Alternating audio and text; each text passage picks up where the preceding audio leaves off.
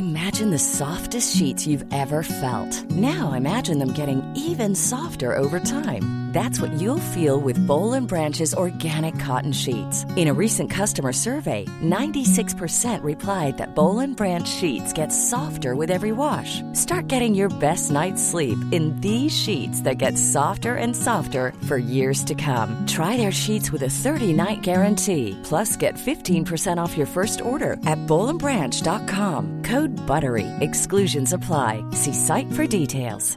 When you're ready to pop the question, the last thing you want to do is second guess the ring.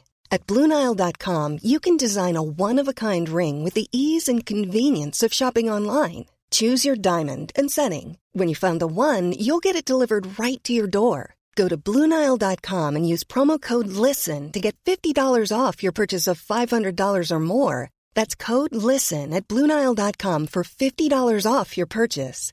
Bluenile.com code LISTEN. Burrow's furniture is built for the way you live. From ensuring easy assembly and disassembly to honoring highly requested new colors for their award-winning seating, they always have their customers in mind. Their modular seating is made out of durable materials to last and grow with you. And with Burrow, you always get fast, free shipping. Get up to 60% off during Burrow's Memorial Day sale at burrow.com slash ACAST. That's burrow.com slash ACAST. burrow.com slash ACAST. thank you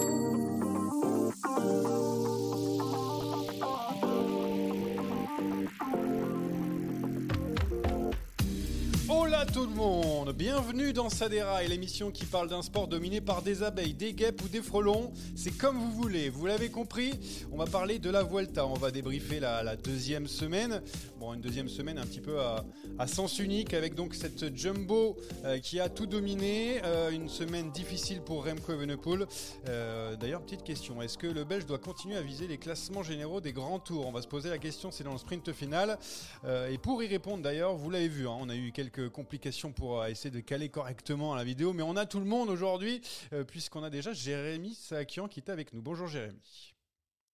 Oui, on a eu des complications parce qu'il fallait cadrer la casquette de Steve. Donc à chaque fois, on se rajoute des contraintes supplémentaires. Oui, c'est vrai que bon après, euh, vu la qualité de l'image aujourd'hui, euh, on voit, on verra pas grand chose. Tu vas pas gagner grand chose par rapport au, au sponsor, euh, Steve. Mais c'est pas grave. Bon, Steve d'ailleurs qui est avec nous. Bonjour, Steve Chanel, euh, qui, qui qui a fêté une barre importante. C'est pas un perchiste, hein, on en parle. Hein, c'est Steve Chanel, hein, 40 ans, Steve. Merci Johan, merci, merci de me rappeler que euh, je viens de, je viens de passer un cap symbolique, difficile. Du moment qu'on voit pas mes crottes de nez à, à l'antenne, c'est le principal. Si on voit pas la casquette, non, c'est bon. Est-ce qu'on voit les crottes de nez, euh, Jérémy? Ah, Alors, on nous dit dans le chat, il y a un certain Incola60 qui dit Sakian pourrait reculer, des enfants regardent, ils vont faire des cauchemars. Voilà donc euh, ce qui est demandé de la part de- du chat. Donc moi, j'y peux rien. Euh, on, on fait, on fait ce qu'on peut. Euh, alors, Steve, qu'est-ce qu'il y a de prévu là pour les, les 40 ans? Il y a un barbecue de prévu à, à Remiremont ou on, on- on Alors- fait quoi dans les Vosges? alors, alors écoute, j'ai eu 40 ans la semaine dernière, donc le, le 6 septembre exactement, et euh, samedi soir, j'ai eu euh, une petite surprise de la part de ma, de ma chère et tante de Amy qui m'avait préparé un petit barbecue euh, improvisé avec, avec- la famille, donc c'était parfait. Et non, non, on a passé une très très bonne soirée. Je voulais absolument pas de fête. Euh, autant pour les 20 ans, j'en voulais une, et autant pour les 30 aussi, mais 40, j'avais pas envie. Mais euh, oh, T'es trop vieux. J'espère que vous avez pas, vous avez que vous avez pas entendu mon chien qui est en train d'aboyer parce que justement, je ne veux pas qu'on vienne me souhaiter mon anniversaire, donc je l'ai dressé pour que s'il y a quelqu'un qui s'approche, il gueule. Ah bah très bien. Donc euh, s'il y a du monde qui vient juste pour ça, tu vas avoir des, euh, des complications avec euh, avec les chiens. Euh, 40 ans à la Jumbo, tu es quatrième du classement général. On est d'accord là pour pour cette Vuelta, tu peux encore le faire vu que ça a l'air facile quand on est à la Jumbo. Est-ce qu'on est d'accord, Steve? Écoute, euh, en tout cas, ce qui est certain, c'est que s'ils veulent me recruter, il faut qu'ils se dépêchent, hein. parce que euh, il me restera plus beaucoup de motivation euh, à partir des prochaines et dans deux ans. Non, mais incroyable, incroyable euh, ce qu'est en train de réaliser la, la Jumbo Visma, que ce soit sur la Vuelta ou que ce soit encore même sur le Tour de Grande-Bretagne, parce qu'on va on va beaucoup parler de cette Vuelta. Euh, mais là, ils sont dans une dynamique assez folle. Euh, on connaît mon amour et mon affection pour euh, Wout van Aert, n'en déplaise à, un certain journaliste sportif présent dans, dans cette vidéo. Mais honnêtement, ce qu'a fait Wout van Aert également sur le Tour de Grande-Bretagne, c'est assez énorme. Donc non, non, c'est ils sont dans une une dynamique de folie. Et il y en a beaucoup qui se posent des questions et c'est légitime, mais mais ça fait mal parce que bah voilà, moi j'ai toujours mon œil d'enfant et je me dis quand même que putain, j'aurais aimé être dans une équipe et faire un 2-3. Ouais. Alors pendant qu'on a un, alors voilà, on avait encore Jérémy qui ont figé. On est parti donc, on va parler de, de cette Volta. Dans cette première partie, c'est l'heure de la Jumbo Time. Allez mon petit, on en remet là, on en remet. Alors je vous fais le classement, c'est assez simple. Sepkus en 1, Roglic en 2, troisième Vingegaard. C'est le classement général de la Vuelta, ce non pas les, numéros de, de, Dossard. Après deux semaines de course, euh, le triplé, on l'a un petit peu entrevu après la première semaine. On pensait que c'était possible, mais là, il existe vraiment. Euh, est-ce que, est que la, Jumbo va, tenir jusqu'au bout avec ce 1, 2, 3 On va donner la parole à Jérémy, tiens, pour commencer. Est-ce qu'elle est qu'elle peut faire le, le triplé? Est-ce qu'on y croit à la fin de cette Vuelta? La semaine dernière, je n'avais pas trop envie d'y croire. Je me disais que ça aurait été, c'était pas rendre service à la Vuelta et au cyclisme que de faire un 2-3. Là maintenant, je commence à me demander comment on va pouvoir y échapper. Parce que j'ai l'impression que cette queue, c'est pas parti pour craquer, que Vingegaard et Roglic, euh, bah, derrière, euh, assurent, les, assurent la stratégie B de, de la Yumbo et que personne n'a vraiment envie de les attaquer tant qu'ils seront en supériorité numérique. Alors il reste encore beaucoup d'étapes piégeuses, notamment celle de l'Angliru. Mais euh, ouais, je commence à m'inquiéter un petit peu parce que moi non plus, ça me fait pas plaisir de voir une équipe euh, outrageusement dominer un, grand tour comme ça. Euh, Steve, alors ce, 1-2-3 donc à, Madrid, est-ce que, est-ce que ça y est, on y va tout droit? En tout cas, à, moins de, à moins de 7 jours de l'arrivée à Madrid, ils sont dans une, dans une super disposition pour réaliser ce, triplé. c'est assez énorme. je ne me rappelle pas, c'était quand le dernier triplé sur un grand tour. mais attention, il y a encore pas mal d'étapes pièges. Euh, Sepkus, il faut quand même rappeler que son troisième grand tour d'affilée cette année. Il n'est pas à l'abri d'une défaillance, exactement la même défaillance qu'a chopé, qu'a eu Remco Evenepoel cette semaine. Mmh. Vingegaard, c'est pareil, et Roglic, c'est pareil. Donc j'ai même presque envie de dire que la Vuelta n'est pas forcément gagnée pour la Jumbo-Visma. Je serais très prudent, mais clairement, et factuellement, si on regarde aujourd'hui, bah, ils sont en super posture pour y arriver, mais il y a encore six étapes dont celle de l'Anglérou, effectivement. Mais pour moi, il y a d'autres étapes qui sont également très compliquées et plus pièges que l'Anglérou. Donc, il va falloir être malin et surtout ne pas connaître de défaillance.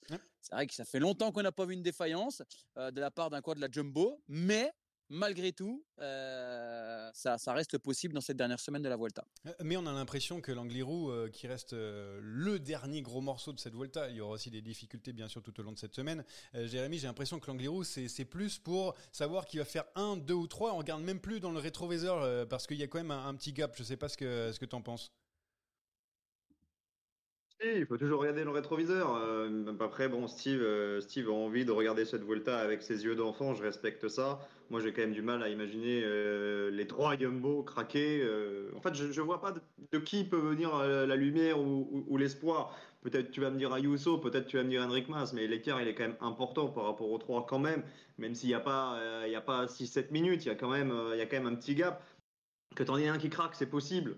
Et ce serait tant mieux de ne pas avoir un podium 100% euh, Yumbo. Après, l'Angliro, il y a quand même quelque chose d'intéressant dans cette ascension, c'est que tu ne peux pas vraiment établir de stratégie d'équipe. C'est que c'est tellement dur, tu vas faire un train, ça va pas être spécialement profitable. Le, drift n'est pas suffisant euh, euh, pour imposer un, train qui fera du mal à tout le monde. Donc je me dis ce jour-là, on aura peut-être tout le monde à sa place. Et on aura peut-être une hiérarchie qui se fera à la pédale. Parce que une équipe qui domine, c'est une chose, mais une équipe qui choisit en plus l'ordre du podium, bah, ça enlève tout l'intérêt sportif. Rappelle-toi de la Mapei sur Paris-Roubaix.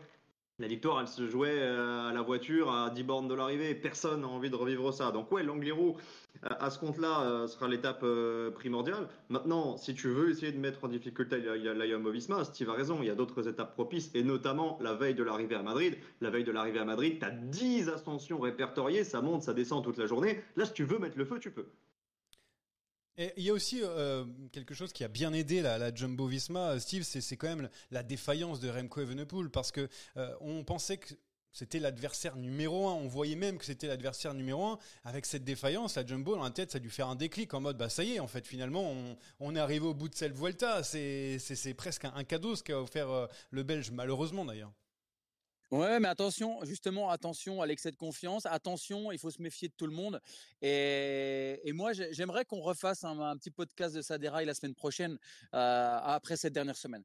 Euh, je suis pas certain, je suis vraiment pas certain euh, qu'on on va tout droit vers un triplé. Ils sont en mesure de le faire, mais je pense que si on regarde les derniers grands tours, euh, est-ce que le podium du Tour de France, du Giro, le podium de la Vuelta l'année dernière était dessiné avant la dernière semaine? Euh, Alors, il y en a beaucoup qui vont me dire ah oui oui oui là oui oui là oui oui, mais là non, mais là non. Il y a, ce, il non et effectivement, Remco Evenepoel faisait partie de ces coureurs qui étaient capables de remporter la Volta, capables de bousculer un petit peu tous ces Jumbo-Visma. Euh, mais moi, je pense qu'Henrik Mas est en condition. Je pense que Ayuso n'aura rien à perdre. Je pense que des coureurs euh, comme Vlasov vont vouloir tenter des choses et ils vont peut-être privilégier le destin de ces coureurs que je viens de citer, les Ayuso et Henrik Mas. Pourquoi? Parce que alors, on va pas se méfier de Vlasov. Puis à un moment donné, ça va rouler derrière parce qu'on va vouloir sauver un top 10, etc. Il peut y avoir un bazar monumental. Et s'il y avait eu Remco Evenepoel, ça aurait peut-être été plus cadré. Aujourd'hui, il n'y aura plus rien de cadré. Je pense que cette dernière semaine risque d'être folle. Euh, et puis, à un moment donné, euh, je me mets euh, de la partie Jérémy Saakian. Pour beaucoup de coureurs, on n'a pas envie de voir ça. On a envie de les faire chier, les Jumbo Visma. Donc tout le monde va tenter. on m'a toujours dit dans le vélo, faut pas se faire beaucoup d'ennemis, il faut essayer d'être ami avec tout le monde. Quel ami a la Jumbo Visma sur cette dernière semaine de la Volta? Personne. Ah, personne. Donc attention, attention, cette dernière semaine risque d'être assez spectaculaire, et tant mieux. Mais mais je serais pas aussi catégorique à dire on file tout droit vers un triplé. Personnellement, ça me dérangerait pas, j'en ai rien à foutre. les meilleurs sont devant, il y a aucun souci. Mais mais voilà, je pense qu'il va y avoir une belle dernière semaine. On verra si ça dérange. Et si Wood, hein. avait été là, ils auraient fait un 2, 3, 4. Ah, bon, euh, ça c'est possible, hein. ça on sait jamais, on n'est jamais à l'abri de Wood Van En tout cas, non, 2, 3, 4, ça c'est sûr, le premier on sait pas. Bah, écoute, euh, bien sûr, hein, parce qu'elle a l'habitude de, de truster les, euh, les, les, deuxièmes places. Jérémy, réponse, qu'est-ce que peuvent faire les adversaires de la Jumbo Visma donc dans cette troisième semaine? Steve croit encore à un retournement de situation. Bah alors, c'est vrai qu'ils vont pas forcément aider la Jumbo, c'est clair, hein. on parle de la Bora, EAE, peut-être la, la Bahreïn avec Landa, mais qu'est-ce qu'ils peuvent faire à part euh, tenter des petits coups, je sais pas, comme a voulu faire Yusso un petit peu euh, euh, dans, les, dans les précédentes étapes? Un point qui me semble important, Steve dit qui sont les amis de la Gamme Visma. C'est vrai que sur le papier, il n'y en a pas. Maintenant, j'ai tellement vu par le passé, sur les grands tours, en troisième semaine, des équipes courir pour protéger une quatrième place, une cinquième place, une sixième place. Aujourd'hui, de 4 à 7, sont que des Espagnols. Donc s'ils sont un petit peu malins qui s'entendent, qui discutent avant et qui se courent pas dessus, pourquoi pas essayer d'attaquer la Yumbo, les mettre en difficulté et encore, ils sont trois et il y a une équipe solide à leur côté, je suis pas certain que ça craque. Mais si on veut les faire craquer, c'est comme ça qu'il faut procéder. Maintenant, je me rappelle, six mois en arrière, le Tour de Lombardie, Henrik Mas, Michael Landa, c'était pas l'entente folle. Donc est-ce que euh, cette fois-ci on va se raisonner ou est-ce qu'on va se courir dessus? Moi j'ai encore un petit peu le doute. Mais si je n'espère pas un renversement et si j'y crois pas, ça sert à rien d'allumer la télé à partir de mardi. On arrête de regarder la Vuelta, on se dit de toute façon la Yumbo va gagner. Le seul suspense maintenant, c'est de savoir qui va euh, prendre des victoires d'étape, si Evenpool va encore en choper deux ou trois. Voilà. Moi, j'ai pas envie de ça. J'ai envie de me dire euh, tout est possible, une craquante euh, de l'un, de l'autre, des stratégies offensives.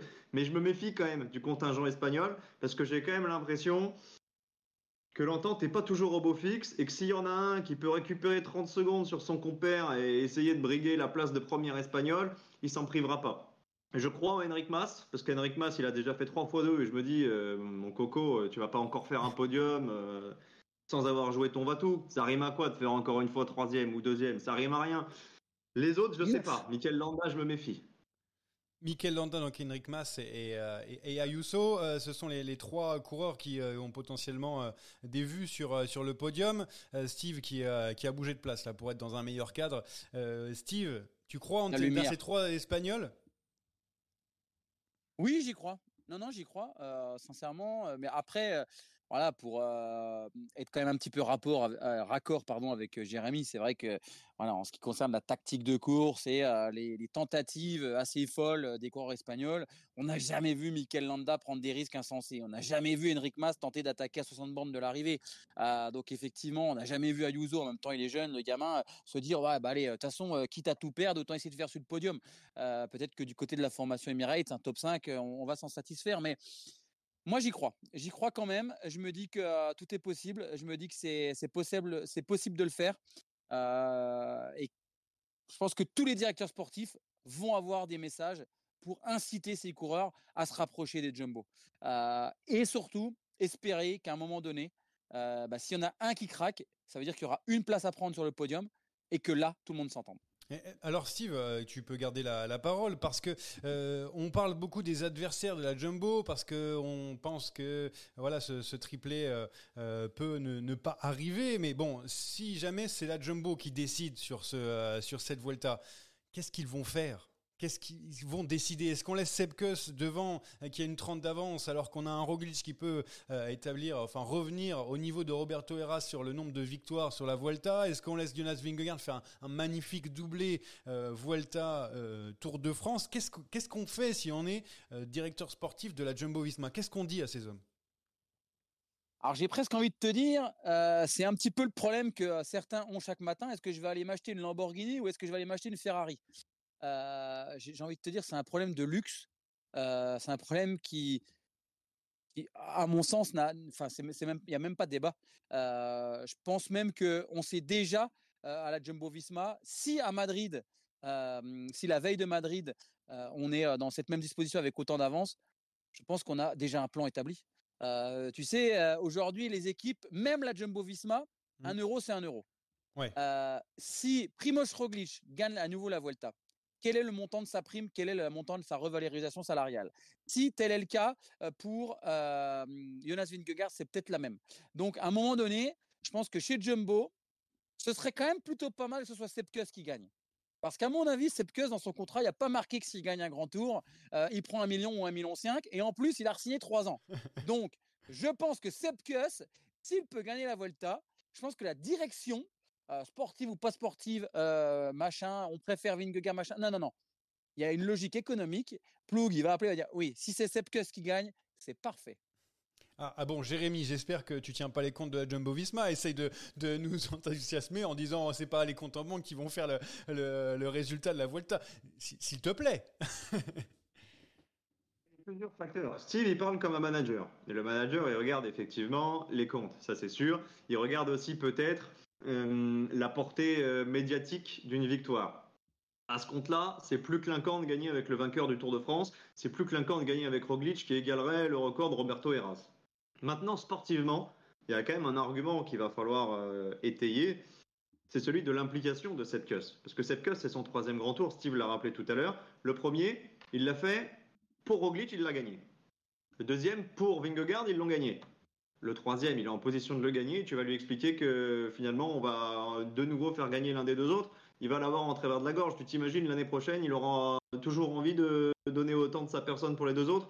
J'en suis pas certain. Alors oui, il s'en fout, il s'en fout, euh, il s'en fout. Il a, il a, il a l'occasion de, de, sa vie de gagner. Si tu lui dis maintenant tu vas bosser pour les deux alors qu'il peut gagner, il s'en foutra pas. Au début de la Vuelta, il s'en serait foutu de terminer 25e. Aujourd'hui, à une semaine de l'arrivée, le premier adversaire, c'est Juan Ayuso, il est à 2,37, donc il n'y a pas péril en la demeure. Il peut craquer, hein. il peut prendre une boîte dans l'Angliru, il peut prendre une boîte n'importe quand.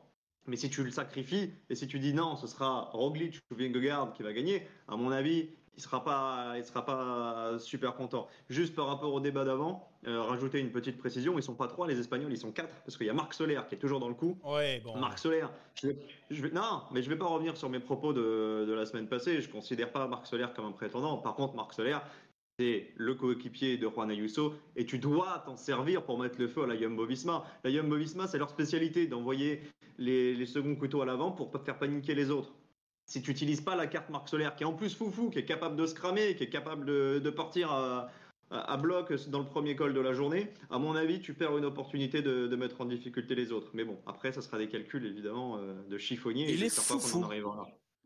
Il est foufou, Marc Solaire. Il est foufou. Magnifique. Un, peu, comme d'autres leur carte cyclocross, quoi.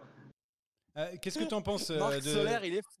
Qu'est-ce que tu en penses de cette analyse, euh, Steve Donc, il faut garder Marc Solaire dans, dans la course, même si ah quand même il a l'air en difficulté, un hein, plus les jours passent. Oui, oui, non, mais Marc Solaire, évidemment qu'il faut s'en servir, effectivement, que lui, c'est un troublion. il vaut mieux l'avoir avec soi que contre soi. Alors, même si des fois, il fait des conneries, et, c'est vrai qu'il est un petit peu foufou, comme dirait Jérémy. non, non, évidemment que Solaire, lui, comme Sepkus, il s'en fout. lui, ce qu'il veut, c'est que les équipiers gagnent et que on soit content de ce qu'il fait. ce sont des garçons, on le voit, qui ont tout le temps le sourire, qui sont assez, voilà, qui sont en fait, qui, qui, résistent bien à la pression quand on les attend pas. Euh, donc forcément, moi je pense que Sepkus, je vais être totalement transparent, je, pense que Sepkus il va exploser. Mais mais voilà, j'ai pas envie de, passer pour le méchant. Mais mais à mon sens, si Sepkus remporte la Vuelta, n'a pas un jour sans, alors que son troisième grand tour d'affilée, euh, je pense que Sepkus l'année prochaine, il y a 18 équipes du World Tour qui vont vouloir le signer et ce sera le coureur le mieux payé au monde parce qu'on ne peut pas faire trois grands tours et euh, c'est juste un truc de malade. Donc il a signé trois ans. Euh, on parle enfin, euh, on parlait récemment des, des, transferts dans le vélo. Euh, je pense qu'il y a plus d'une équipe qui vont euh, aller taper à la porte de Plugueux pour lui dire écoute, combien écoute Sep quoi. Donc non, non, ça va être, ça va être énorme. Et on, verra. Ça va être une belle troisième semaine en tout cas. Alors, on a le meilleur équipier du monde qui s'est transformé en peut-être euh, coureur le mieux payé du monde bientôt si jamais il y a un transfert qui se passe. Euh, bon, euh, mine de rien, on, s'approche quand même possiblement vers un, triplé de la Jumbo Visma. Euh, on l'a dit tout à l'heure, Steve a dit moi ça me dérange pas de, de voir ce 1 2 3 de la Jumbo.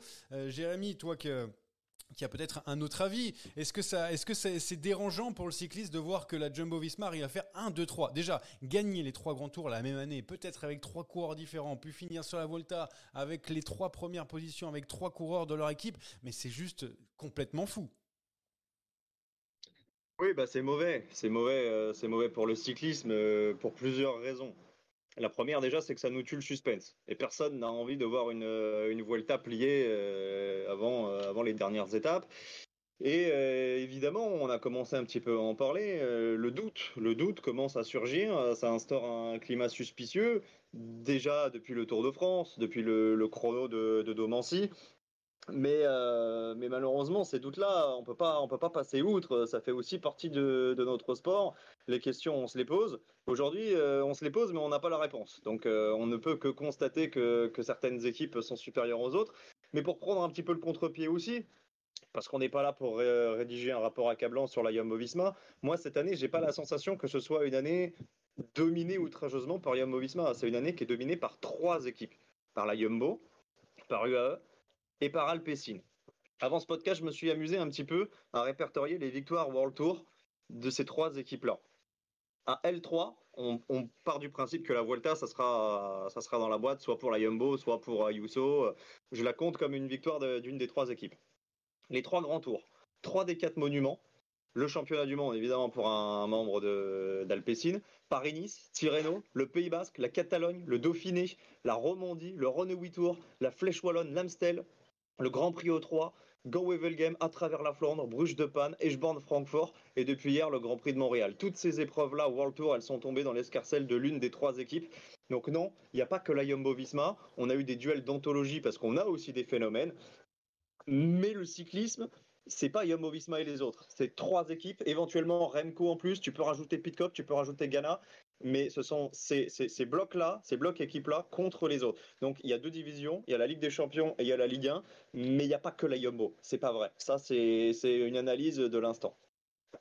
Bon, alors Steve, qu'est-ce que tu peux rebondir par rapport aux propos de, de, Jérémy qui... C'est vrai qu'en fait, quand on voit cette domination à outrance, euh, ça dégoûte parfois certains suiveurs euh, qui, euh, qui disent le vélo euh, voilà, est, est, foutu, on va tout droit vers un, un problème, euh, je ne sais pas.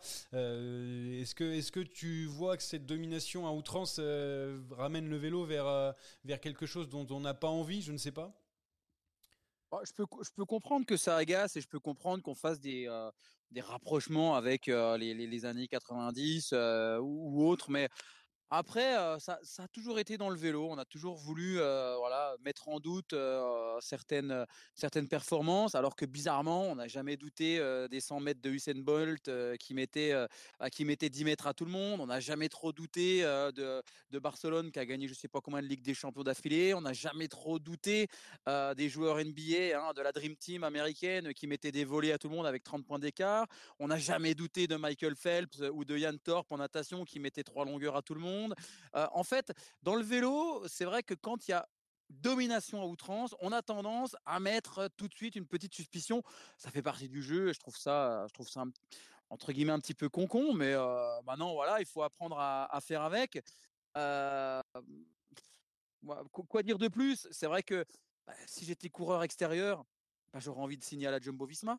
Si j'étais coureur de classique, j'aurais envie de signer chez Alpecin. Et puis si j'étais, euh, euh, si j'avais envie d'avoir un bon salaire et de courir pour un phénomène, bah, je demanderais peut-être à signer chez Emirates et d'aller aux côtés de, de Tadej. Donc je pense que le mieux placé peut-être pour en parler, ce serait peut-être de demander à Alexis Brunel comment c'était chez Emirates. Est-ce que euh, ce qu'il a fait craquer, ce qu'il a fait arrêter le vélo, c'est pas justement ce professionnalisme à outrance qui fait peut-être qu'ils ont cette petite différence avec les autres équipes? Moi, je sais pas, je cherche des éléments de réponse. Mais il est hors de question, en tout cas, je n'ai jamais mis en doute quoi que ce soit, parce que j'ai déjà battu des mecs qui, derrière, ça a été prouvé, étaient, des, des, des, dopés, des tricheurs. et moi, je peux me regarder droit dans une classe, je les ai niqués alors que j'étais à l'eau. Donc, pourquoi remettre en doute? J'en sais rien. Steve, tu peux, partir du principe que dans ces équipes-là, il y a des phénomènes. Tu peux considérer que Pogacar, Van Der Poel, Evenepoel, euh, Van Aert, ils sont euh, intrinsèquement au-dessus. Là, on a quand même la sensation, et pas que depuis cette année, que les collectifs ont tous haussé leur niveau. Je donnerai pas de nom. Il n'est pas question de pointer un tel, un tel et un tel. Mais mais on, se les pose ces questions parce qu'on voit que chacun des transferts euh, en direction de la Yumbo ou du AE te permettent de passer des caps. Alors oui, il y a peut-être un entraînement euh, qui, est au-dessus, il y a peut-être des gains marginaux. Sky nous avait déjà habitués à ça. Mais, euh, mais cet argument de j'ai déjà battu des mecs qui, ouais, possiblement, euh, les Van Der Poel, les Van Aert, ils sont au-dessus et ils peuvent battre des coureurs euh, qui toucheraient. Moi, j'ai pas, j'ai pas l'intention de, viser qui que ce soit. J'ai pas, j'ai pas du tout de, de preuves. Je me pose des questions parce qu'il faut s'en poser. Et mes yeux d'enfant, ils ont vu beaucoup de choses. Hein, mes yeux d'enfant, euh, ils ont commencé le vélo avec Armstrong, avec Hamilton, avec Ulrich, avec Vinokourov. Donc j'ai pas envie, j'ai pas envie de nouveau d'être déçu. Mais euh, mais cet argument du euh, j'en ai battu, euh, donc ça veut dire que potentiellement oui tu peux faire ce sport en étant propre, mais mais c'est pas pour autant que ça va ça va accuser des gens ou ça va les ou ça va les blanchir. Malheureusement on aura peut-être les réponses à nos questions dans 10 ans. Tiens, d'ailleurs, il y a et, si, et si dans 10 ans on n'a rien, si dans 10 ans on n'a rien, on aura vécu bah, comme des cons avec des suspicions. Oui, bah. Ouais, mais regarde ce qui s'est passé avec Froome. Ce qui s'est passé avec Froome, finalement, c'est assez révélateur. On s'est toujours dit, euh, on verra dans 10 ans. Bah, 10 ans après, pour l'instant, on n'a rien. Donc tant mieux. Tant mieux. Après, si, si, on peut laver les, les suspicions, tant mieux. Et, dix ans après, il est, il est, plus très en forme. Il est collé. Chris Froome, euh, il, est collé, mais ça, c'est depuis qu'il est passé dans sa déraille, à mon avis, depuis qu'il a vu Johan. Ouais, c'est ah, il un petit peu avant, il n'était pas si bien que ça quand même. Euh, qu'est-ce que je voulais dire? Oui, je voulais revenir sur les propos de, Jérôme Pinault, euh, donc dans sur RMC. Jérôme Pinault sur RMC. Non, Thibaut Pinot. Non, Thibaut Pinot. Ah oui, si tu veux qu'on parle de Thibaut Pinot, on peut parler de Thibaut Pinot, mais, mais l'autre Pinot, ça m'intéresse pas trop. Alors, dopage mécanique. Il a parlé du dopage mécanique, donc potentiellement chez la Jumbo Visma, qui pourrait faire cette petite différence dont on parle depuis tout à l'heure. Euh, il parlait de dopage mécanique. Il disait aussi, on en a parlé aussi autour des bus, etc. et tout. Euh, bon, euh, évidemment, il a apporté aucune preuve parce que sinon, on serait pas là en train de faire ça en quatrième partie de cette émission. On aurait dit ça directement. Mais je sais pas quoi on pense de, ça. Euh, est-ce que c'est possible, Steve, toi qui connais quand même bien le vélo, parce que tu l'auras peut-être mis sur les, euh, sur les vélos de Cross Stream Legend pour qu'ils avancent plus vite, tu vois. Euh, non, est-ce que c'est possible d'avoir du dopage mécanique? Ah, je, pense que c'est possible. par contre, les mecs, s'ils font ça, c'est des cinglés, c'est des malades, il faut les bannir à vie. après, sincèrement, hein, pour être représentant des coureurs à l'UCI, je peux vous garantir, d'ailleurs, j'ai une réunion demain après-midi de 15h à 18h avec la commission des athlètes, etc.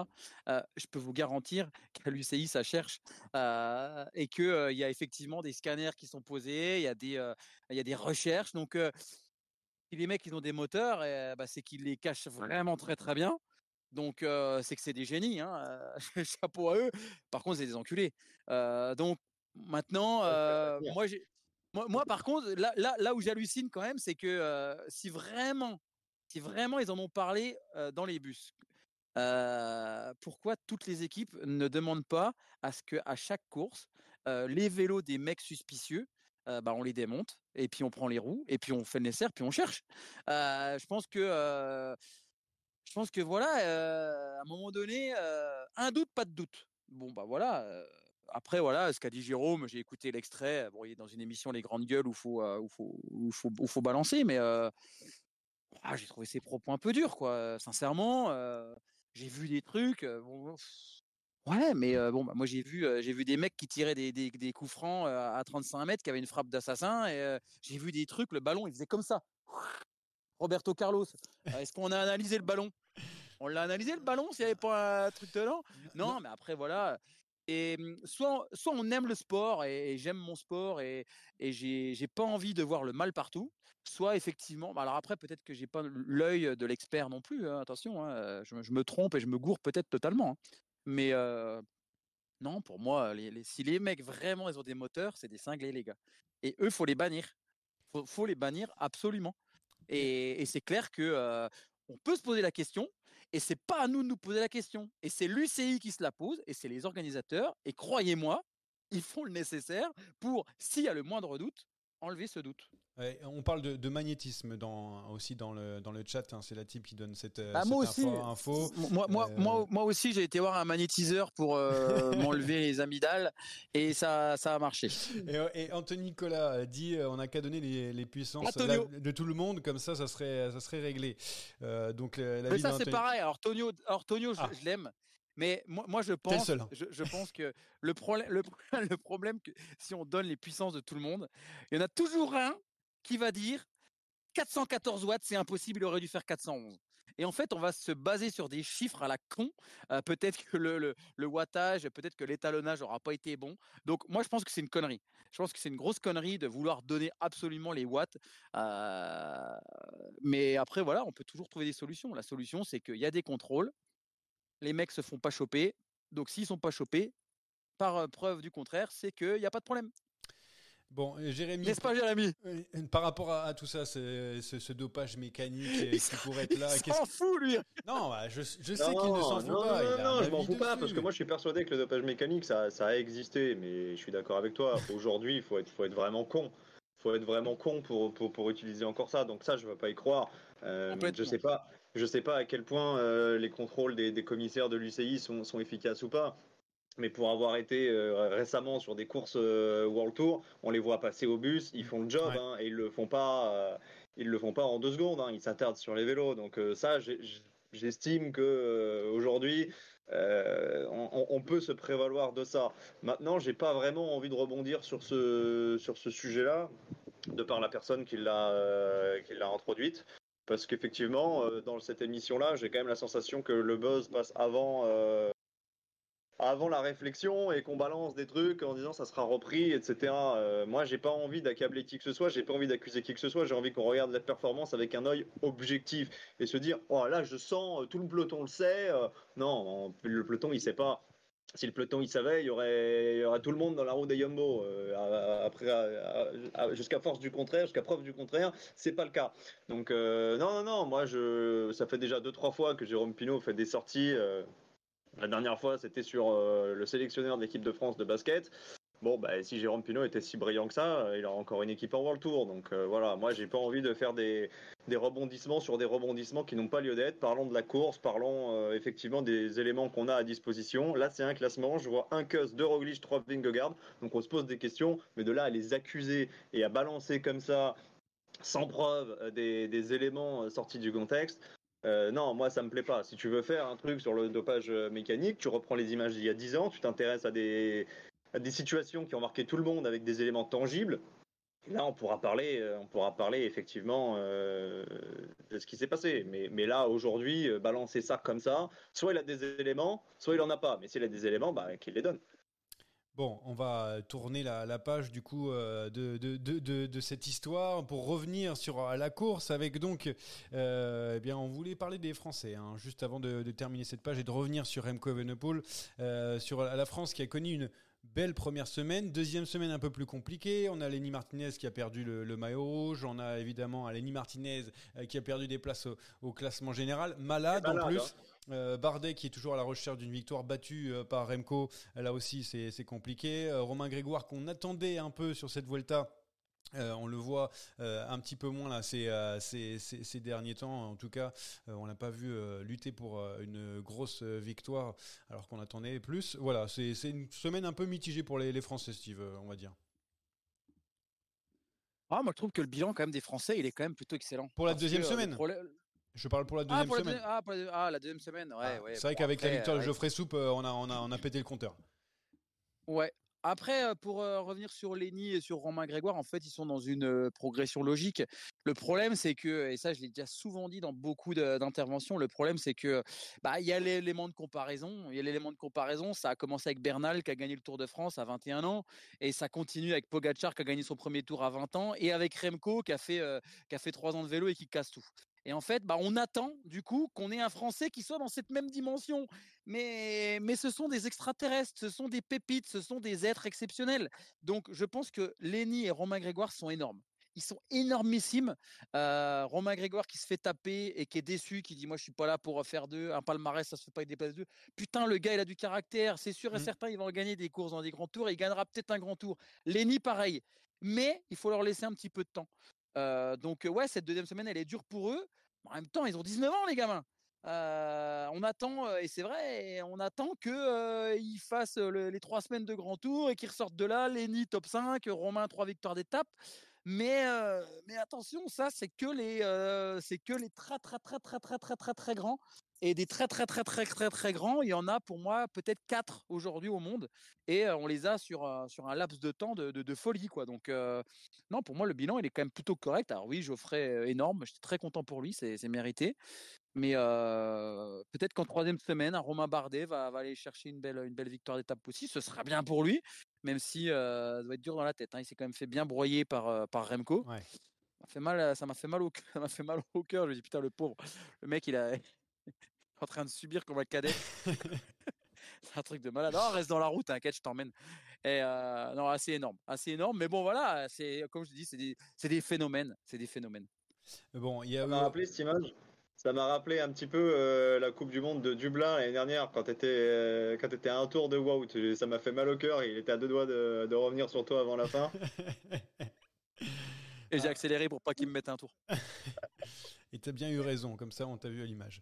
Euh, alors je voulais noter, je, je voulais dire aussi parce que j'avais noté Arkea qui a jamais gagné sur les grands tours, donc deux, ça fait 242 étapes sans, sans grand tour. Groupama FDJ 103 étapes sans victoire aussi depuis le Giro 2022 13e étape, mais on va passer de dessus parce que pour euh, euh, dire qu'il y a des, quand même des, des équipes françaises qui gagnent. On regarde Cofidis la preuve avec euh, avec Errada et puis et puis il y a d'autres choses que les victoires. On l'a vu avec Lenny Martinez en rouge parce qu'on passe à on attaque on attaque pas parce qu'il voulait parler du, du Tour de Grande-Bretagne, euh, Steve. Putain, Vite euh, la Grande-Bretagne. Attaque de Pierre Roland encore une fois. Personne ne réagit. Ah parce que alors alors personne n'a enfin, personne n'a aimé. non.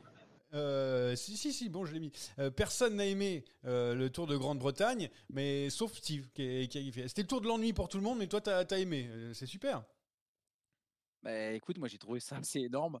Déjà les trois victoires d'affilée de Olaf Koy, truc de malade. Wood van Aert a enfin montré à Mathieu Van Der Poel qu'il pouvait aussi être l'un des meilleurs poissons pilotes au monde. Et puis euh, sa victoire, le chef-d'œuvre tactique. Euh, bon, j'en ai discuté avant-hier sur le vélo. euh, euh, on se pose des, questions sur plein de trucs, mais là, moi, là, je suis les, mecs qui lancent le sprint derrière, mais ils ont dû halluciner. Ils n'ont pas repris un centimètre avant Aert. Donc non, non, on est sur des, des trucs de fou. Énorme ce Tour de Grande-Bretagne. On va faire une émission sur les performances de ses potes. Moi, Johan, on peut parler de, de tes dernières sorties sur Strava. hein. Ça, ce compte-là, si tu veux, chacun raconte un peu sa vie. C'était nul. Franchement, ce Tour de Grande-Bretagne, il a été dessiné avec les pieds. Il faut quand même dire ce qu'il ce qui, ce qu'il en est. Et c'est pas pour rien d'ailleurs que Rosebord a décidé de pas le commenter et de le laisser en VI. Oh, Maintenant, si on veut être, si on veut être- Jaloux on devait le faire Ah tous non, les deux. prévu. Alors euh, J'étais prévu dessus, donc ça m'a pas arrangé. Mais euh, non, franchement, c'était quand même pas, c'était quand même pas terrible. On a vu euh, des tours de, de Grande-Bretagne quand même de, de meilleure qualité. Je me rappelle notamment d'arriver un petit peu punchy où tu avais eu des, des sprints au cordeau euh, à la Philippe. C'est le Yorkshire. Ça, c'est le tour du Yorkshire, bonhomme. T'es sûr de ça? Non, il y a eu un Tour de Grande-Bretagne comme c'est ça. Yorkshire? Hmm, je crois qu'il y en a eu comme Bon, ça bref. avec euh, Hater. Il n'y avait pas Hater Van Aert à la Philippe à un moment. Je, bref. Je vais vérifier. Bref, c'était énorme. C'était énorme. Non, C'était pas, c'était pas énorme. Par contre, c'est vrai que ce qu'a fait la Jumbo, c'est quand même, euh, c'est, c'est, c'est quand même fort. Euh, là, il n'est pas question euh, de question ou quoi que ce soit. Ils ont, bon, ils ont écrasé tout le monde à la régulière. Wout a été très très bon, ça il faut, il faut le dire. Et Olaf Koy, c'est pas c'est, c'est quatre de suite. Hein. C'est quatre de suite. Donc euh, bon, voilà. Y j'avais avait- oublié la première, c'est vrai. Ouais, il y avait quand même, il y avait quand même une, une adversité correcte. Hein. Je veux dire, c'était pas non plus, euh, c'était pas non plus de la, de la N1 en face. Hein. Donc euh, voilà, il y avait, il y avait pas les meilleurs sprinteurs du monde, certes, mais il fallait quand même aller chercher les Van Poppel et compagnie. euh, donc euh, non, non, euh, chapeau, cha- chapeau à eux. Il y avait, ils étaient sur le Grand Prix de Fourmi, hein, le- le- les sprinters. hein. On a vu Tim Miller remporter ce Grand Prix de Fourmi. On a eu aussi des courses au, au Canada avec donc le Grand Prix du Québec et, et Montréal, avec le dernier remporté par Adam Yates devant le Français Pavel Sivakov et un excellent Grande-Bretagne. hein. Grande-Bretagne 2021, Ah. les sprints Wout, Wout à la Philippe. Voilà, bon, voilà, Euh, c'est précisé. Euh, je voulais noter aussi donc le trailer, euh, la bande-annonce pour le doc sur Yann Ulrich qui est sorti, donc doc qui sortira début décembre. On voit déjà quelques prémices de, de ce documentaire où il parle de drogue et d'alcool. Eh, on va le regarder au mois de décembre, ça va être intéressant. Ah bah, je regarde que sur le, sur le Tour de France. Ah. Il est très bien narré. Ah oui, c'est vrai qu'il est vraiment excellent sur Netflix. Hein. Et T'as pas eu de. Ils sont bons tu- les mecs là-dedans.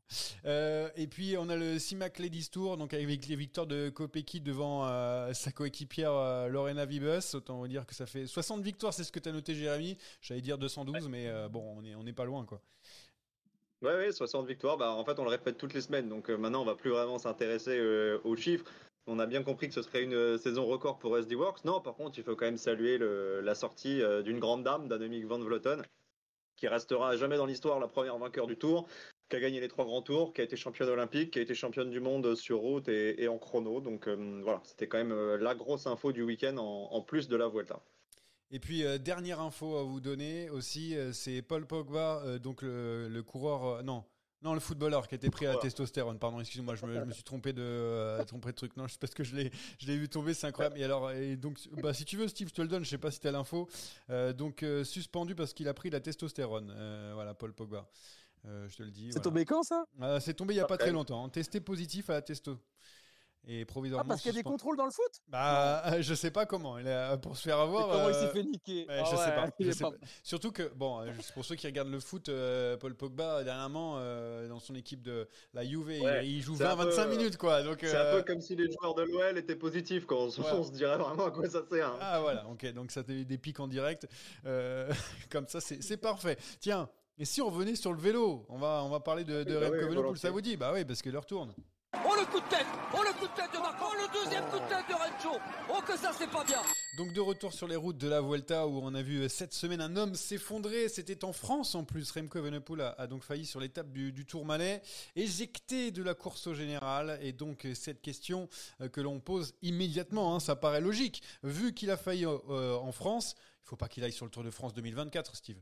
C'est bon, on a compris là, il a été Ah une fois en ouais, France, il s'est planté, c'est bon, ouais. c'est fini. Oui, oui, oui, oui, oui, oui, oui. Les Pyrénées, les Pyrénées, c'est sûr, euh, c'est pas un massif qui lui convient. Voilà, Euh, non, mais, mais c'est vrai. Alors c'est rigolo. euh, c'est- rigolo parce qu'on on peut effectivement se poser plein de questions. Moi, je pense quand même que Remco Evenepoel a vraiment connu le vrai jour sans. Enfin, enfin. Maintenant, quand je vois la réaction qu'il a eu le lendemain, c'est surtout ça moi qui me fait réagir. C'est que je suis admiratif euh, de la réaction qu'il a eu le lendemain, du coup de pédale qu'il a eu le lendemain, euh, psychologiquement d'avoir euh, certainement été euh, le coureur le- peut-être l'un des plus abattus la veille et de réussir à faire ce qu'il a fait. Non, mais il est énorme. Remco, il est. Il Mais- est, s'il fait, pour moi, il fait partie de ces quatre mecs qui sont, qui, qui sont euh, sur une autre planète. Mais- C'est c'est des, c'est- c'est des mecs de- de- d'une autre dimension. justement, on se les pose trois autres. les trois autres. Euh, Tadej Pogacar, euh, Wood van Aert, euh, Van Der Poel. J'ai dit au hasard. Ah, ok. Non, Voilà. pas Vingegaard. Ah, on- Non.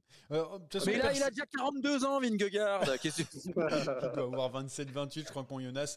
Euh, non, la question que, que je voulais poser à, à Jérémy, parce que euh, Steve parle de jour, jour 100, mais est-ce que c'est pas aussi une démonstration de, de ses limites en haute montagne pour, euh, pour Remco? Parce que c'était vraiment la Bah, la première question- étape où il y avait beaucoup d'ascension, quoi. La question, elle se pose euh, forcément, mais euh, cette étape, on le savait d'avance qu'elle serait piégeuse pour euh, Remco. Alors, on dit beaucoup de bêtises, surtout moi, mais euh, la semaine dernière, j'avais quand même pointé cette étape comme la plus dangereuse de la Vuelta pour lui, parce que euh, enchaînement de grandes difficultés avec des couleurs catégories, parce que la Jumbo-Visma avait l'intention d'attaquer cette journée en en mettant partout. Bon, bah, ils finissent en faisant un 2-3 et sans avoir donné l'impression de, de vraiment forcer. Donc ouais, la question elle peut se poser. Maintenant, il y a quand même une chose euh, qui m'interpelle un petit peu, c'est que Remco Evenepoel, on a voulu y croire, on a voulu en faire l'un des favoris de cette Vuelta, alors que lui d'emblée nous avait dit j'ai longtemps hésité à venir. Ma prépa elle a été perturbée. Il se dit même qu'il avait davantage préparé le chrono pour être champion du monde à Glasgow que cette Vuelta-là. Et au final, Steve a dit c'est son premier vrai jour sans. C'est son premier vrai jour sans depuis qu'il a ce statut-là. Mais sur son premier Giro, il avait quand même explosé sur une étape qui était une étape pas de transition, mais qui n'était pas une étape de haute montagne. Il avait laissé, je ne sais plus exactement combien de temps, mais c'était au-delà des, des 10 minutes. Donc ce Remco-là, on l'a déjà vu en difficulté. Là, par contre, euh, c'est vrai que sa réponse, elle nous donne, euh, elle nous donne de l'espoir pour, euh, pour la suite, parce qu'un Remco qui n'est pas victime du Covid, un Remco qui prépare un objectif, on a vu ce que ça donnait l'année dernière hein, sur la Vuelta. Alors certes, il a fini légèrement sur les rotules, il était, était peut-être un petit peu moins costaud sur la fin de Vuelta qu'un Henrik Mas par exemple, il a bénéficié aussi de l'abandon de Roglic, mais il allait la chercher cette Vuelta. Donc moi j'ai envie de le revoir, j'ai envie de revoir Remco avec une meilleure préparation, avec une meilleure équipe, avec Michael Landa à ses côtés, peut-être d'autres. On verra ce que dit le mercato. Et, euh, et, ouais, sur un Tour de France avec Pogacar, avec Vingegaard, où il court peut-être un petit peu plus à l'économie. Mais euh, tout ce qui s'est passé sur cette Volta va lui servir. On parlait tout à l'heure de Martinez.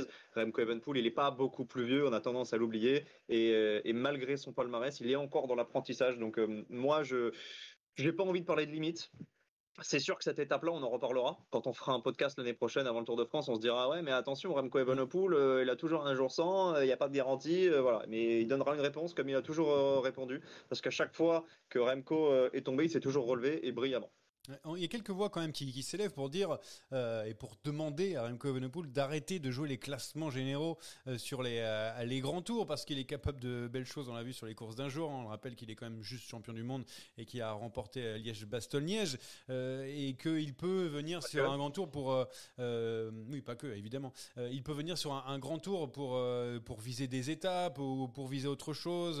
voilà. Est-ce que Steve, toi, tu, tu as envie de de le voir arrêter de viser ses classements généraux où il a l'air de, s'épuiser et peut-être que voilà sur le Tour de France 2024 face à un Pogacar ou un Vingegaard ce sera un petit peu court notamment en haute montagne. C'est quoi ton avis par rapport à ça? Bah, c'est certain que si il prend trois, trois danses d'affilée sur le Tour de France l'année prochaine et puis sur le Giro 2025, il va se poser la question parce qu'il faut quand même rappeler autant j'ai des doutes sur le triplé de Jumbo Visma à l'arrivée de la Volta, autant j'ai moins de doutes sur le fait que Remco Evenepoel va aller chercher et le maillot par point et le maillot de la montagne de la Volta. Donc la Volta sera quand même pas si pourri que ça pour le Belge pour une journée où il prend 25 hein. minutes.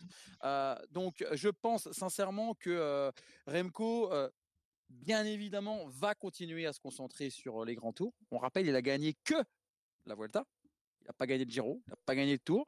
Il a 23 ans, il a Liège, il a gagné la Classica Saint-Sébastien. il, est, il est évidemment dans une équipe qui a envie de retrouver de sa superbe sur les grands tours. Donc je vois mal quand même Patrick Lefebvre lui dire écoute, l'année prochaine, c'est quoi Tu vas au tour, tu dégueules 20 minutes au bout de 3 jours et après tu vas chercher des étapes. on sait que dans la, culture cycliste, le classement général du Grand Tour fait partie des choses à aller chercher. Donc Evenepoel, à mon, à mon avis, ne lâchera pas le classement général des, Grands Tours, sauf s'il prend 3-4 danses d'affilée. Et là, on se posera la question. Mais il ne prendra pas 3-4 danses d'affilée. Hein. Jérémy, toi, t'en penses quoi? Tu, tu, euh, tu aimerais ou tu, tu préférerais euh, donc qu'il euh, continue à, jouer les, les, les, premières places du, du général sur les, les grands tours? Et juste, juste avant que Jérémy parle, alors bien évidemment que pour beaucoup de suiveurs et surtout beaucoup de coureurs dans le peloton, ils préféreraient que Remco reste pour le classement général. Hein. Parce que là, la dernière semaine, il va leur casser les couilles un truc de fou. Hein. Il est capable d'aller gagner quatre étapes. Hein. Bah oui, ah c'est ce bah qu'on a remarqué. Il sera là devant tout le temps hein, pour les échapper. Par, contre, euh, pour collaborer, c'est comme avec la Jumbo derrière, dans le peloton. Là, pour collaborer avec Renko, c'est difficile. Vas-y, Jérémy, ton avis. Alors, Steve a entièrement raison sur quasiment tous les points. Euh, le seul où je vais mettre un tout petit doute, c'est sur le maillot vert, parce qu'il reste encore deux étapes pour sprinter avec euh, plus de points attribués. Et Caden Grooves a encore un petit peu d'avance. Euh, donc, depuis que Lambo Volta a modifié son barème, c'est quand même un tout petit peu plus à l'avantage des sprinters. Mais après, non, non, il est encore loin d'avoir tout démontré, toute l'étendue de son potentiel. Moi, je te l'ai toujours dit dans ce podcast, j'ai toujours considéré que Remco était avant tout un coureur de classique. Et je continue de le penser. Mais sur les dernières années, on s'est aperçu que les coureurs de grand tour étaient aussi très souvent les meilleurs sur les classiques et que maintenant l'un n'empêchait plus l'autre. Euh, les Christopher Froome, les Contador, les Schleck, euh, bon Schleck a gagné Liège, mais on les voyait quand même très très peu sur les classiques. Maintenant la tendance c'est de les voir un petit peu partout et tant que ça n'empêche pas Remco d'aller jouer la gagne sur Liège, peut-être en Lombardie, je ne sais pas s'il poussera jusque là, je suis pas au fait de son planning euh, pour la fin de saison, tant que ça n'empêchera pas d'aller jouer sa chance au mondial sur la Classica San Sebastian, finalement ça posera pas de problème parce que Remco, il fera toujours le planning qu'il aura envie de faire et ça ne l'empêchera pas de préparer ses objectifs. Mais, euh, mais non, non, le, voir sur les, grands tours et le voir sur le tour, évidemment que tout le monde en a envie et que ça doit être une priorité dès l'année prochaine. Parce que Remco Evenepoel, c'est peut-être le meilleur coureur du monde, en tout cas, c'est pas loin, ça l'a été l'année dernière. Et les meilleurs coureurs du monde, on les veut sur la meilleure course du monde. Et, alors, juste dernière question, Steve, par rapport à ça. Euh, au Tour de France 2024, bon, on fait fi de, ce début de saison. Est-ce que tu le mets sur un même pied d'égalité que Jonas Vingegaard, Pogacar, euh, au moment d'entamer ce, Tour de France 2024 avec une préparation normale pour Remco euh, Voilà, tout se passe normalement, on va dire, et les trois sont alignés lors de la première étape. Ah, je, vais, je vais être honnête, j'aurais envie de te dire non, mais si le parcours qui va être dévoilé au mois d'octobre nous sort deux chronos et qu'on a peut-être 50 ou 60 bornes de chronos, ouais, je le mets sur le même pied d'égalité. Ça va dépendre du parcours. Moi, je pense que tout le monde s'enflamme, et je reprendrai les, propos de mon ami Jackie pendant le tour, quand Vingegaard a mis je ne sais plus combien au deuxième au chrono, Evenepoel, il lui mettait encore peut-être même 40 secondes dans la tronche. Donc, ça veut dire qu'il mettait encore les autres à plus de 4 minutes. Donc, donc voilà, je pense que on verra ce que dit le, parcours au mois d'octobre, et Remco sera ou non mon favori suivant, suivant le parcours, suivant le tracé. T'es pas d'accord, toi, avec le chrono hein? Alors, mais si, non, mais si, mais si, mais si. Bah, mais si, mais excuse-moi, t'es qui euh, euh, T'es Madame Irma euh, pour nous dire avec certitude qu'il aura mis 30 Tonio, secondes. Il me l'a dit. Tonio, Tonio, il me l'a dit. ouais, Tonio, il te l'a dit. Il a déjà mis 7 secondes au kilomètre à Van Aert. Donc s'il avait remis 30 secondes de plus à Vingegaard, il partait en moto GP avec Valentino Rossi. Donc à un moment donné, si tu veux, il faut un petit peu doser aussi. On saura jamais. Donc ce débat, moi, je vais pas rentrer dedans. J'aime pas du tout. Ok, bon, il aura mis 4 minutes. Il aura mis 4 minutes à Vingegaard et comme ça, le débat, il est terminé. Non, là où tu as raison, c'est qu'effectivement, s'il y a du chrono, ça va être à son avantage et qu'on connaît Christian Prudhomme. On sait que Christian Prudhomme, il a envie d'attirer Remco Evenpool. Donc forcément, ça va trotter et ça m'étonnerait pas qu'on ait le retour d'un gros chrono euh, l'année prochaine. Le mettre sur un même pied d'égalité, pour moi, c'est pas du tout envisageable, dans la mesure où les deux autres ont déjà gagné deux fois le Tour de France. Et ça, que tu le veuilles ou non, c'est une expérience capitale au moment d'aborder le Tour. Et puis il y a aussi la question de son équipe. Je te l'ai brièvement évoqué tout à l'heure. C'est bien qu'il y ait Michael Landa, ça ne suffira pas. Il va falloir continuer de se renforcer. Parce que les armadas UAE et Yumbo, euh, quand elles visent, pour l'instant, euh, bah, Cataneo, euh, il reste pas bien longtemps avec euh, Evenepoel. Van Wilder, visiblement, bah, il va falloir demander des infos à James, mais il a envie de jouer aussi un petit peu sa carte personnelle. Donc moi, j'ai quand même deux doutes. Voilà, c'est l'expérience.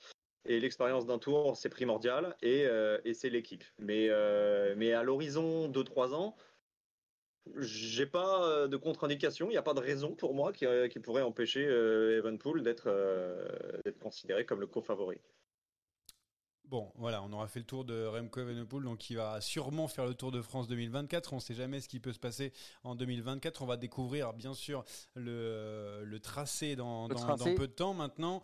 Euh, ah, puis attends, attends, attends, je viens de voir sur Pro Cycling Stats, ça a été mis à jour. Finalement, ce serait 5 minutes qu'aurait pris euh, Evenepoel à Domancy sur Vingegaard. Donc tu vois, on était en dessous des estimations. Oui, bien, oui, bien sûr. MotoGP, par contre, je suis désolé, j'étais obligé de te couper, euh, enfin, j'ai fait de couper plutôt. Euh, c'est plus Valentino Rossi maintenant, c'est Bagnaia etc. Voilà, c'est juste pour toi. comme Bagnaia, il s'est pris une belle pelle, hein, si tu as suivi là, il y a deux semaines, donc on va pas le voir après. Ah, mais si tu es français, merde Ouais, bon, Zarco, bah, euh, Bah, il y, a, euh, y, a, y a aussi. Ouais, voilà. Bon, il est, il est, il est niçois, il a rien à voir avec les Vosges pour, euh, pour le coup. Bon, on passe au quiz parce que là, euh, il faut. attends, bientôt il va faire nuit, il va être 3h du mat. Ah, il, fait, il fait déjà Ce quiz est une dictature orchestrée par moi-même. J'ai pas compris la question, c'est? Il fait nuit, mais chez moi, il fait beau. Voilà. Et euh, dans vos cœurs aussi, j'espère qu'il fait très beau. Voilà, je sais pas pourquoi j'ai dit ça, Jérémy prend la parole. Bon, comme on est avec euh, deux très bons grimpeurs, hein, euh, quelqu'un qui n'a jamais fait le tour et l'autre qui est tombé dans la montée du Galibier, je vous ai préparé un quiz sur l'Angliru. Voilà, l'Angliru qui est au programme de cette semaine. Il y a huit questions et comme d'habitude, il y a une seule possibilité de réponse par personne, sauf à la dernière. La dernière, je vous expliquerai, elle est un petit peu particulière. Euh, Johan, évidemment, tu nous dis hein, si ça trouve dans le chat euh, avant, que, avant que vous trouviez. Donc, huit questions sur l'Angliru. La première, elle va être très simple. Euh, L'Angliru a été mis sur le, le programme de la Vuelta en 1999. C'est Jiménez qui s'était imposé.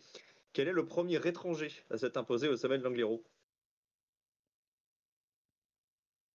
Euh, sommet de l'Angliru, c'est. euh, C'était un Italien. C'est Fabio Heroux.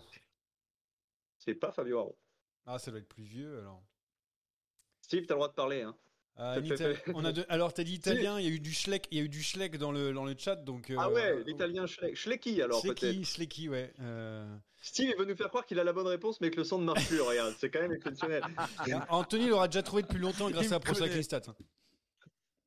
Bon, personne Bah, ne l'a. Donne-nous la nationalité déjà. Bah, il a dit Italien, italien, mais il ent- faut il- écouter. Ah là c'est terrible. Euh, moi, je, je sais pas, je vais dire un, un basso. C'est poli. euh, Pied poli. Mais tout ça, t'avais déjà dit Haro de toute façon, donc c'est perdu. Euh, pied poli, c'est pas bon non plus, mais c'est un coureur qui a, qui a couru avec pied poli. C'est Gilberto Simoni Oh. qui s'était imposé en, en 2000. Putain, je l'avais dit pendant, pendant ma coupure. Bah ouais, c'est quoi Allez, je te mets 4 points du coup. Deuxième question. En tenant compte, en tenant compte, puisque c'est un petit peu dans le thème du jour, de la disqualification de Kobo, un seul coureur vainqueur à l'Angliru a ensuite remporté la Vuelta au cours de la même édition. De qui s'agit-il? Room Non. Ouais, vu qu'il a été disqualifié, Froome, ça le va compter dedans. En vrai, non, je sais plus s'il avait fini deuxième. Il y a un seul coureur dans l'histoire qui a gagné à l'Angliru et à la fin au classement général de la Vuelta la même Nibali. année, c'est qui? Qui? Nibali. Nib- Nibali. Alors c'est pas Nibali et tu n'as qu'une seule proposition par réponse, je te rappelle. Alors là, je sais pas, je vais dire Roberto Heras. C'est pas Roberto Heras. Est-ce que quelqu'un dans le chat a marqué? Alors non, le dernier c'était Bettini de Acola, et là, euh, Acola a dit Contador. C'est Contador. Donc le point pour Anthony Nicolas, Attends, mais- effectivement, Contador en 2008, parce que Contador Bravo, a gagné deux fois. Il est bon, il a gagné en Tonio. Il est bon, 2017, mais il a gagné également en, 2010 en 2008. Troisième question. En 2021, la Vuelta avait proposé l'ascension cousine de l'Angliru, dont le, sit- le sommet est situé à 4 km à vol d'oiseau du sommet de l'Angliru. Comment s'appelle cette ascension? Non, mais il faut Alors que je là, alors de géo, le mec. alors là, il est... attends, t'as t'as parlé à deux grands grimpeurs, euh, ce qui est 4 km le cousin, euh, c'est... euh, Il y a une autre l'an- ascension très dure hein, dans les Asturies, dont le sommet est situé à 4 km à vol d'oiseau du sommet de l'Angliru. Autant vous dire, c'est c'est vraiment À à côté. C'était sur la Vuelta 2021. Comment s'appelait cette ascension? C'est la l'Anglira. C'est euh, C'est bien tenté, mais c'est le cousin, c'est pas la sœur. On n'est pas au big deal hein, là. hein. j'ai aucune idée. euh. Et le chat, j'ai confiance en le chat. ce Non, soir, non. Alors pourquoi. le chat, il y y a- il y a surtout Anthony Nicolas qui répond avec euh, Ah bah un, ami, un ami, un ami, en train de s'envoyer des trucs, euh, rien à voir. Je préfère pas lire. c'est perdu, c'est perdu. C'était l'Alto del Gamoniteiro. Oh, bah, Voilà. Ah, bah, ça, ouais, ouais, bah évidemment, Super évidemment. simple en plus. Euh, justement, qui avait gagné cette étape? C'est la quatrième question. Ah non, mais ça va. 2021. Attends, faut trouver un mec qui a gagné en 2021. Alors, Ah je vais vous donner un. Qui ça? Haru Non, c'est pas Haru. Je vais vous donner un indice, donc tu vas pouvoir rejouer. Euh, c'est un coureur qui a beaucoup changé d'équipe, notamment en raison de ce qui se passait sur la Vuelta. Beaucoup changé d'équipe ces dernières années. Quelle équipe? Bah, je vais pas donner les noms, mais il y a eu des histoires avec lui, ce qui l'a obligé à passer d'une équipe à l'autre, et maintenant il est plus en Europe. Ah là là, c'est Mancebo. Non, c'est en pas 2021. Mancebo. C'est parce que je C'est sais un- pas pourquoi. C'est parce qu'il a Non, un vieux. C'est un coureur plus jeune. C'est Miguel Angel Lopez qui Oh s'était imposé avec Movistar. J'étais pas loin avec Mancebo. Ah, je l'avais. Question 5. Pour l'instant, vous êtes quand même un petit peu nul. Ah ouais, Euh. Kenny Elissonde, c'est le seul Français vainqueur à l'Angliru en 2013. Ce jour-là, il avait devant c'était qui? Qui avait fait deux? Bah, euh, je dirais Horner parce que. Horner, c'est Horner Voilà, effectivement qui était deuxième. Yvette. Horner. Putain, Yvette Horner et du vélo. entre deux, entre deux coups de- Deuxième d'accordéon. point. Deuxième point pour Johan Tritz. Euh, question numéro 6.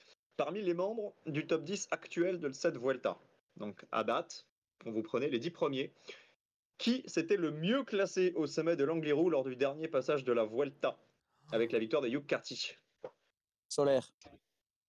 Non, c'est pas Solaire, tu as perdu. Bah, c'est pas Kian, ça c'est sûr. C'est pas Remco, ça c'est sûr. Euh, Roglic, il avait pris un petit éclat, mais. Tonio. Euh, Mas, Henrik Mas est toujours dans le coup. Eric Mas avait fait troisième et malheureusement il y avait Vlasov. Vlasov qui Oh. était deuxième Mais juste non, derrière mais non. Hugh Carty. Ouais. On est- On n'est pas bon. Septième question, toujours 2-0 pour euh, Johan Tritz. Ce jour-là, le jour de l'ascension de l'Angliru en 2020, un Français portait un maillot distinctif. Qui? Bouchard. Non, C'était c'est pas 2019, c'est Bouchard. Bah, c'est Mollard.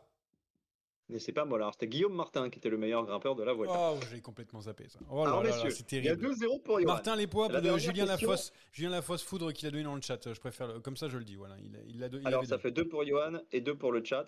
La dernière question, euh, elle est un petit peu particulière parce que vous avez la possibilité de marquer beaucoup plus de points, mais elle est très dure. Vous aurez un nombre de réponses illimité, mais avec un seul joker, c'est-à-dire que dès que vous me donnez deux, mauvaises réponses, vous pouvez plus jouer. L'Angliru culmine à 1558 mètres d'altitude. Citez-moi des ascensions hors catégorie en France dont le sommet est plus bas. Et à chaque fois que vous en donnez un bon, vous marquez un point. Non, mais Steve, vraiment, t'en as un toi déjà qui te vient à l'esprit? Puy de Dôme. Le Puy de Dôme. Oh là là là, je suis, battu, réponse. je suis battu déjà. Je suis battu, je vois pas du tout. euh, Le Puy de Dôme, ça fait un point pour Steve, un deuxième point et tu passeras en tête, hein, puisque la dernière question prévaut. eh, la planche Vous des belles filles. chacun. La super La planche des belles filles. la super planche Non, des belles filles, c'est pas une pas hors catégorie. Donc tu n'as plus de joker, Johan. À la première, à la prochaine bêtise, tu, tu, as- tu auras Ah, perdu. Julien Lafosse a dit la même chose que moi d'ailleurs. Il a éliminé, lui, c'est Euh, éliminé. Le glandon. Non, c'est ton joker, le glandon. Le glandon est beaucoup plus haut. Le glandon, euh, Titi, il est 2000.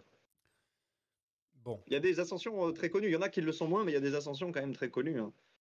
bah, euh, je vais dire euh, le petit ballon. Je suis dans les Vosges. Le, pe- le petit ballon, c'est pas bon, évidemment. euh, c'est pas hors catégorie. Donc c'est terminé pour Johan Je connais que l'école si des tu- Vosges, moi. Euh, en plus tu as la balle de match. hein. Si tu nous trouves une ascension hors catégorie à moins de 1558 mètres, tu gagnes le quiz. Non, mais c'est. c'est- Isola 2000. Isola 2000. c'est dans le nom. Ah, mais là- Isoma- Iso- Iso- Iso- Isola 1500. Isola 1500. Attends, c'est bon ou pas? C'est bon ou pas, Isola 1500 Moi, j'accorde. Moi, personnellement, je suis beau joueur. Je suis beau joueur. Isola 1500, j'accorde. On, me dit, alors, on me dit dans le chat, je peux donner, tiens, en entendant, on me dit le Ventoux, on me dit l'Alpe d'Huez. Le Ventoux, ouais. Non, mais n'importe quoi. Tout 2000. ça, c'est au-dessus. Ouais, Tout ça, c'est au-dessus. l'Alpe d'Huez. 1900 et quelques.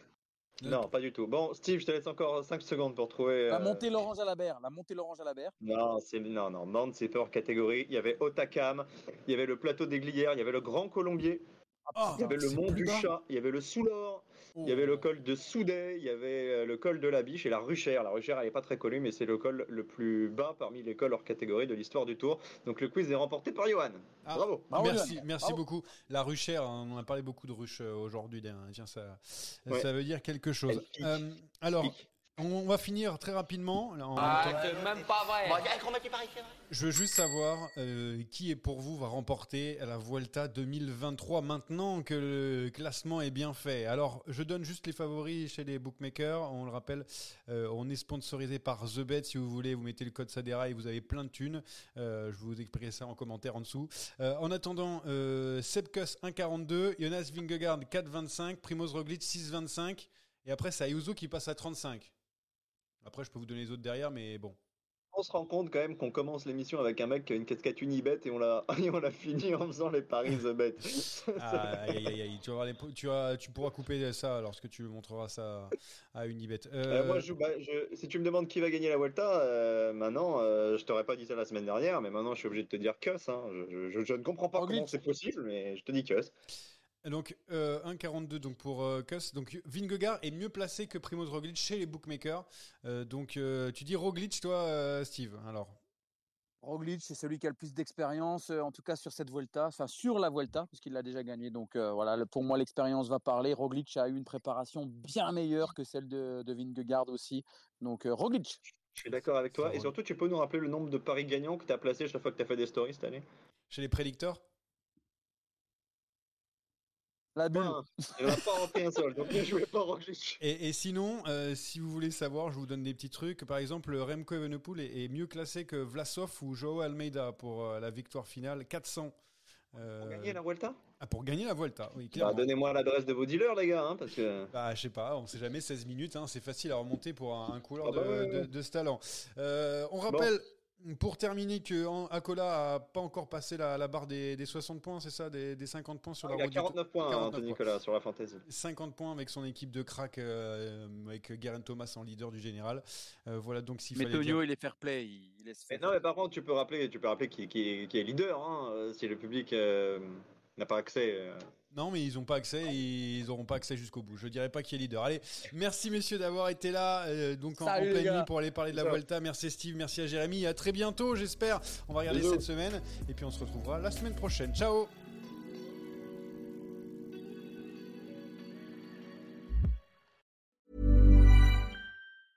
Mom deserves the best, and there's no better place to shop for Mother's Day than Whole Foods Market. They're your destination for unbeatable savings, from premium gifts to show-stopping flowers and irresistible desserts. Start by saving 33% with Prime on all body care and candles. Then get a 15-stem bunch of tulips for just $9.99 each with Prime. Round out Mom's menu with festive rosé, irresistible berry chantilly cake, and more special treats. Come celebrate Mother's Day at Whole Foods Market. Mom deserves the best, and there's no better place to shop for Mother's Day than Whole Foods Market. They're your destination for unbeatable savings, from premium gifts to show-stopping flowers and irresistible desserts. Start by saving 33% with Prime on all body care and candles. Then get a 15-stem bunch of tulips for just $9.99 each with Prime. Round out Mom's menu with festive rosé, irresistible berry chantilly cake, and more special treats. Come celebrate Mother's Day at Whole Foods Market. Target.